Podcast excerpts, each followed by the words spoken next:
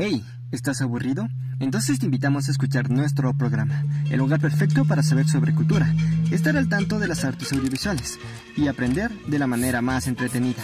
Acompáñanos, siempre de la mejor música independiente. Ven y quédate con nosotros.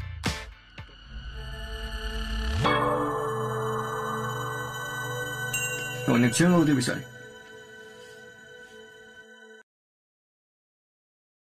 Hola mis amigos y mis amigas del Instituto Sucre. Yo soy Gandhi Y yo soy Joseph. y esto es Conexión Audiovisual. Hoy tenemos un programa súper, súper divertido y vamos a tratar sobre la fotografía urbana, para lo cual se ha preparado una entrevista, tenemos un conversatorio y ¿qué más tenemos, Joseph? Además de eso, vamos a hablar sobre los mejores spots para tomar fotografía en la ciudad de Quito. Además, uno de nuestros compañeros ha realizado una entrevista a uno de nuestros profesores, Ricardo Parra. Así que no se despeguen de nuestra señal que arrancamos.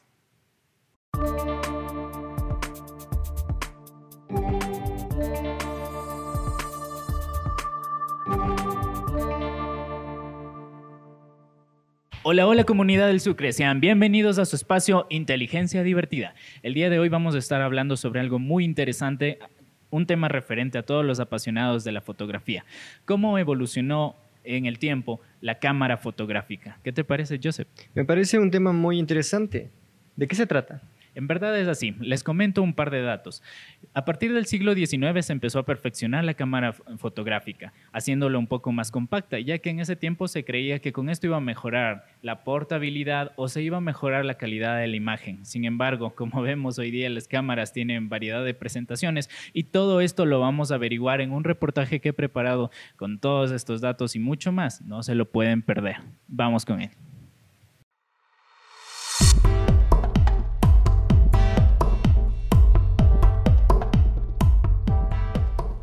Sean bienvenidos a su espacio Inteligencia Divertida. Yo soy Marco Manja y el día de hoy vamos a hablar sobre la cámara fotográfica, su evolución y cronología.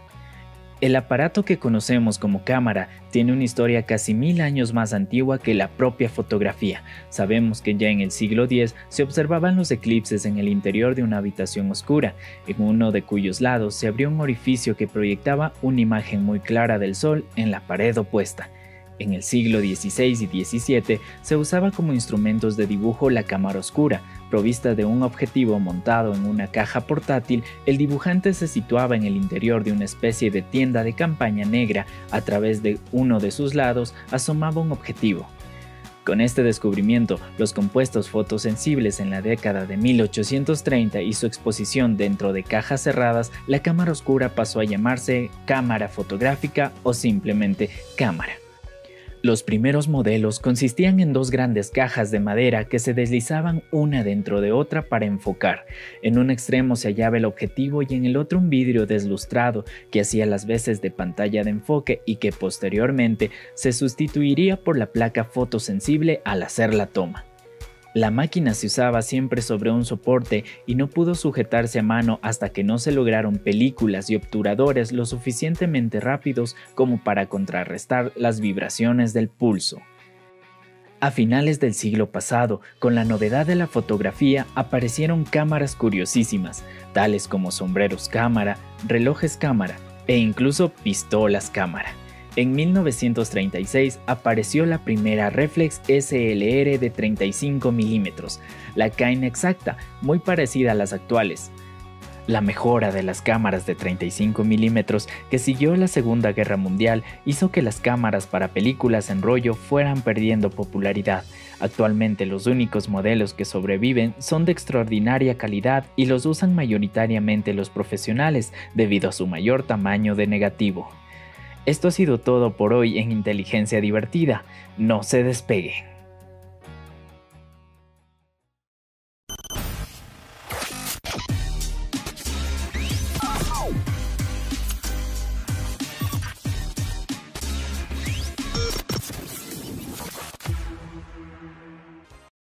Vaya, me parece un reportaje muy interesante. Así es, Joseph.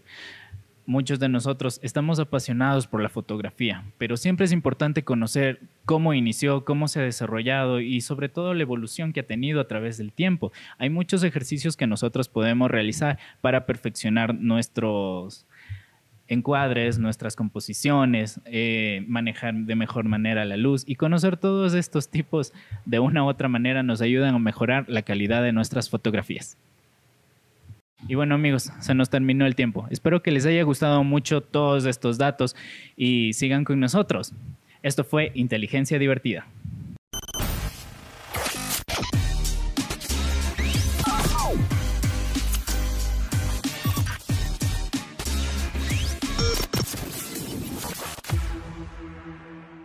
Hey, ¿cómo están? Espero que estén muy bien. Hoy en nuestra sección Tecnolocos vamos a hablar sobre un tema muy interesante.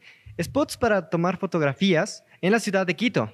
Claro que sí, creo que muchas de las personas que nos están viendo en estos momentos se preguntan, ¿dónde puedo conseguir un buen spot para grabar un video o tomar una fotografía muy interesante en la ciudad de Quito? ¿Qué tal, Joseph? ¿Te parece si arrancamos?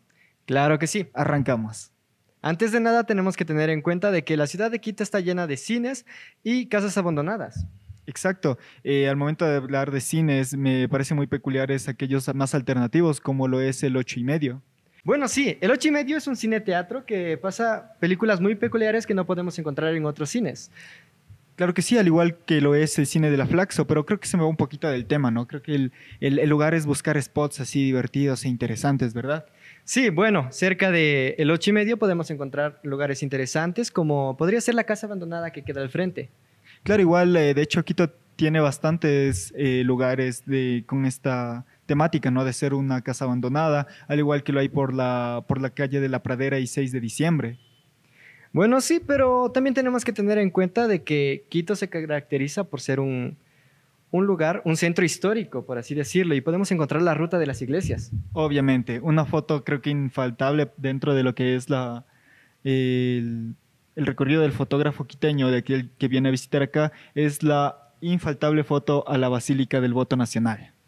Bueno, sí, la Basílica es un lugar mm, eh, excelente si quieres tomar fotografías, ya que puedes entrar a ella y explorar sus lugares. Entre ellos podemos encontrar que nos encontramos un órgano gigante, lastimosamente ese no funciona.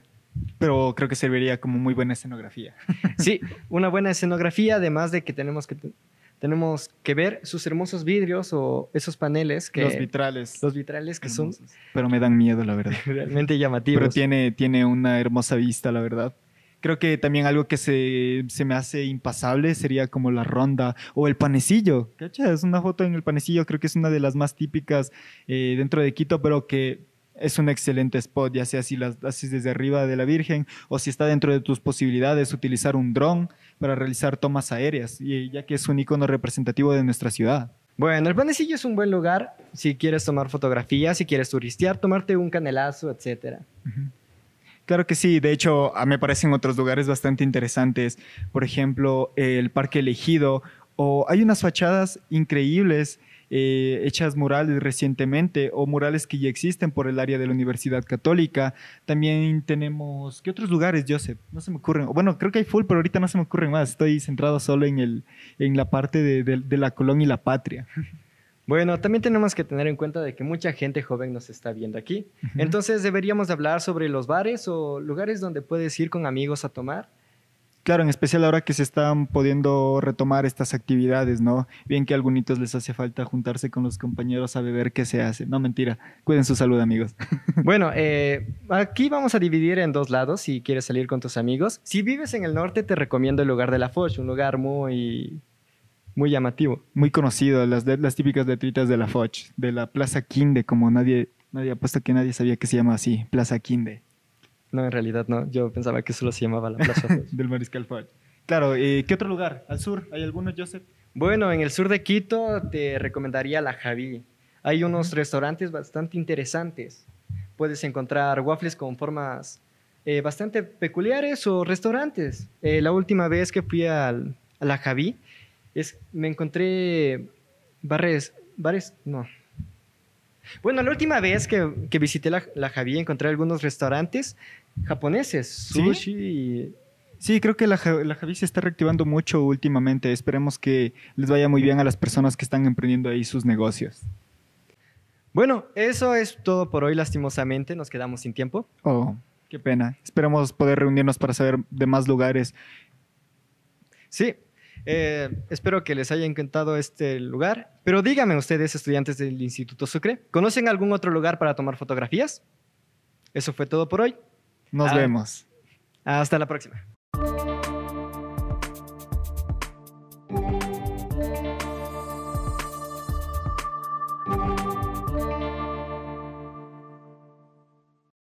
¿Qué tal mis amigos? ¿Cómo están?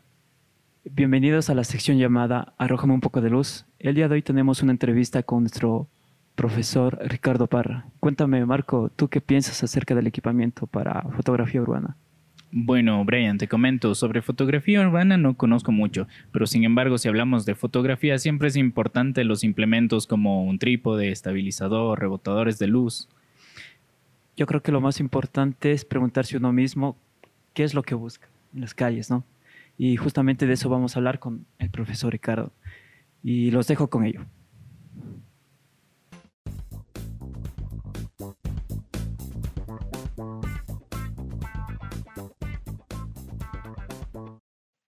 Bueno, la fotografía urbana también se llama, también le llaman street photography, es esta fotografía que se toma, pues obviamente en las ciudades, ¿no? En las urbes, en las calles. Y, y bueno, pues surge como, como una necesidad de los fotógrafos, ¿no? Desde, desde los principios mismos de la fotografía, eh, los tiempos de, re- de exposición eran largos, entonces lo primero que se hizo, las primeras fotos, de hecho la primera foto que se hizo fue una foto de un paisaje urbano, bueno, se podría decir urbano porque era la- el balcón de, de Nips. Sí, sí, me Eh, entonces, este sería, digamos, como un primer ejemplo, podría decirse, de lo que es la fotografía urbana o de calle, ¿no? Porque obviamente este, eh, la fotografía se desarrolló en un ambiente urbano, en, el taller que tenía Nips, en su lugar de investigación y tal. Y como te digo, las primeras fotos pues, fueron fotos de, edificios porque los tiempos eran muy largos, entonces podría hablarse. Pero también se entiende la fotografía urbana o street photography como esa, esa también esa fotografía no solamente de escenarios urbanos, sino de lo que sucede en la calle, ¿no? Cómo a veces es, es enfrentarse a, a, las personas, ¿no? Descubrir eh, oficios, descubrir eh, momentos, expresiones de la, de la gente en determinadas situaciones, que es lo que, eh, digamos, se busca en la fotografía eh, urbana, ¿no? A mí me encanta, de hecho, la fotografía urbana, me parece que es muy interesante. Sí, es súper interesante. Pero claro, eh, eh, uno de los problemas que tenemos aquí en Latinoamérica, o sea, eso lo digo yo desde mi punto de vista, no, no es que sea un problema general, yo lo digo desde mi punto de vista, Ya. es que nuestras ciudades son inseguras, ¿no? Entonces salir a hacer, Sí, hacer fotografía Claro. urbana, eh, primero uno debe, estar debe mirar si tiene, puede asegurar su, su equipo. eh, ¿Qué equipamiento cree que sea el adecuado para este tipo de fotografía? Eh, bueno, a ver, eh, la cuestión es que como, como la fotografía urbana lo que busca es captar instantes y momentos, uno no se puede com- complicar la vida eh, teniendo unos, una cantidad de objetivos y tal. ¿no? Generalmente cuando uno sale a hacer fotografía urbana, uno sale como de casa, por decirlo así. Entonces, lo mejor es, en principio, una cámara eh, rápida, una profesional, eh, que te dé buena calidad con las eh, mirrorless de ahora, pues lo bueno es que son más pequeñas y te puedes, puedes ser un poco más discreto a la hora de hacer fotografía. También montarle un objetivo eh, luminoso para que puedas trabajar eh, diafragmas abiertos y tengas buena cantidad de luz. Yo trabajaría con un 35 milímetros, ¿no? Un- también se trabaja con un 50 milímetros, también depende cuál sea tu intención, ¿no? Pero sí, siempre preferiblemente eh, ópticas fijas, casi que en, en- en- fotografía urbana se trabaja con una óptica fija porque tú vas de casa, ¿no? Y juegas más con los, eh, con los modos semiautomáticos de la, de la cámara, por si quieres darle prioridad a una profundidad de campo, digamos, aumentar la profundidad de campo, o si quieres hacer barridos, pues también juegas con, con esas prioridades, con esas eh, opciones semiautomáticas de las cámaras, ¿no? Pero el equipo para hacer fotografía sí, digamos, de, de- sin tanta complicación, una buena cámara y un objetivo fijo 35 50 milímetros y salir a, a buscar, salir a cazar. Profe, le agradezco muchísimo. Gracias por su tiempo y por todo lo que ha aportado. Nada, Brian, cuídate, con mucho gusto. ¡Ey!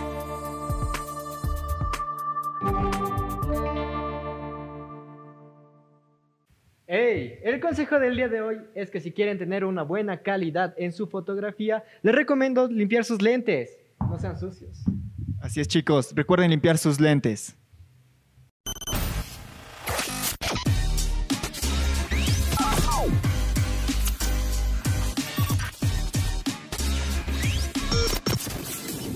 Dime, Marco, ¿qué tal te pareció la entrevista? Súper interesante, mira todos estos datos que uno como fotógrafo no tiene muchas veces en cuenta. Creo que cada uno tiene su sección, su nicho y de, acorde a eso es donde emplea la fotografía. Hoy día podemos ampliar un poco más nuestra, nuestra mente con todas estas técnicas y sugerencias. Es muy común que para aquellos que están empezando no se imaginan la cantidad de cosas que implica, ¿no? Por ejemplo, en la entrevista pudimos ver lo que es los robados, ¿no? El pedir permiso a las personas con las cuales vamos, se podría decir que vamos a trabajar, ¿no? o forma parte de nuestro, trabajo, perdón. Súper, súper interesante, mis amigos, pero el tiempo se fue. Se nos terminó. Sí. Aquí lo dejamos hasta hoy y nos vemos en una próxima, en esta sección llamada Arrójame un poco de luz. Chao, chao. Hasta luego.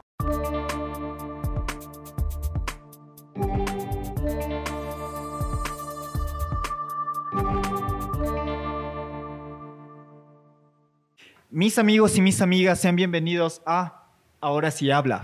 Hoy, como mencionamos al principio del programa, vamos a tratar sobre la fotografía y en, este, y en esta área, perdón, vamos a hablar específicamente de aquellos miedos que nos da tomar cierta fotografía, ya sea porque no conocemos a la persona, porque tal vez estamos recién iniciando en el mundo de la fotografía, o quizá algo pasa por nuestra mente y no nos bloqueamos, ¿no? Creo que muchas veces nuestro temor a iniciar o a emprender algo es que creemos que no sabemos lo suficiente como para sacar todo nuestro potencial, pero recuerden, si no nos equivocamos, no podemos avanzar. Claro que sí, creo que en la fotografía es muy importante practicar la prueba y error, como al igual que en otros campos, ¿no? Porque si no, ¿cómo surgirían fotos tan interesantes o tan memorables como la del instante perfecto? Me queda un consejo siempre claro. Uno hay que conocer suficiente de las reglas para poder romperlas. Y para poder conocer las reglas es importante empezar. Así es. Así que empecemos. Hablemos de algo que creo que nos pasa a muchos, que es la vergüenza que nos da tomar una foto. Bueno, personalmente a mí me pasa eso. Tengo mucha, mucha vergüenza de acercarme con una cámara directamente a la persona y capturar el momento es algo un poco complejo. A muchas personas igual les da un poco de timidez cuando tú te encuentras, por ejemplo, en la calle, en este tema urbano que acabamos de ver. Es bastante complejo porque a algunas personas les da miedo, les aterra la cámara o tal vez piensan en qué fines se les va a ocupar y todo eso, los encuadres y tanta cosa, que se hace un tema bastante amplio de explorar. Claro que sí, creo que también es bueno, va de parte y parte, ¿no? También como el fotógrafo, al igual que la persona, puede llegarse a sentir intimidada por, ver la cámara, pero creo que con, práctica esto también se va solucionando. Recuerdo que alguna vez vi un fotógrafo, Tengu, que es uno de mis fotógrafos de calle favoritos, que hablaba sobre esto, ¿no? Que realmente deberías acercarte a la persona de forma directa eh, con la cámara, porque si no puede pensar que tal vez la estás espiando al llegar con la cámara así escondida y puede pasar algo que no queremos. Los malos entendidos siempre son los gajes de este oficio en realidad. Exacto. Sí, hay que acostumbrarse a eso, siempre pasa, en especial cuando quieres retratar a vendedores ambulantes, personas que realizan grafitis, muchas veces se asustan, crees que creen que los vas a denunciar y que por eso les estás tomando la foto, entonces eh, a veces no tienes el resultado que quieres por eso. Creo que es importante ser directo en ese punto. Aclarar las intenciones de uno como fotógrafo al querer retratar la imagen, ¿no?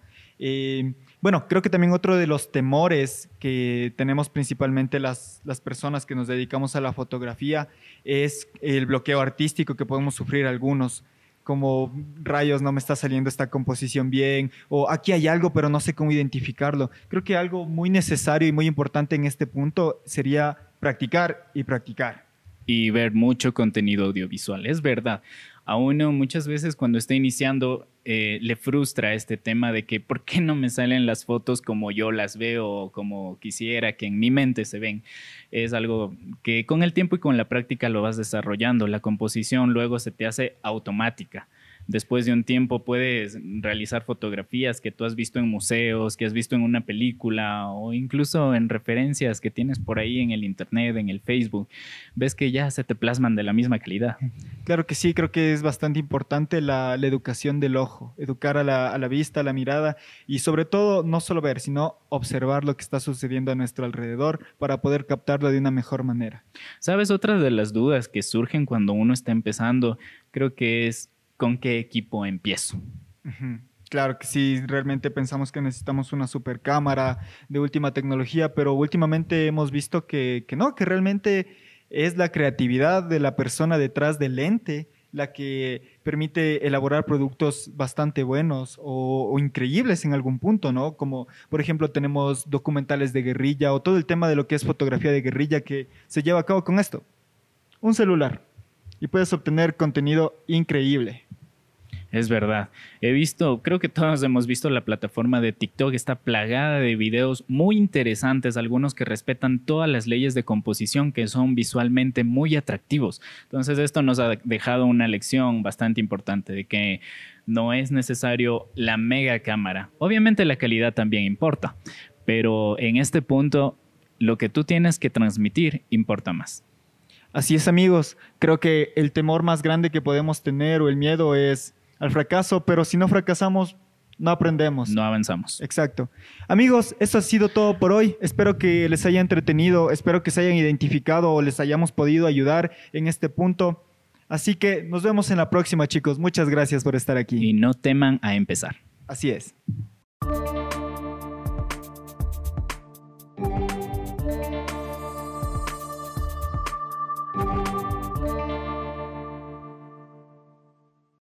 Wow, hoy día fue un buen programa, un programa muy interesante. Lastimosamente se nos acaba el tiempo.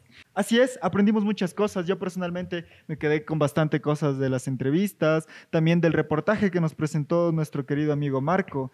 Así que espero que el próximo programa esté cargado de una cantidad de contenido tan increíble como el que tuvimos hoy.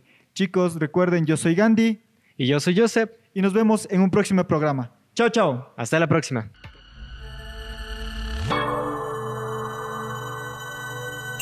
でもね、注目できましたね。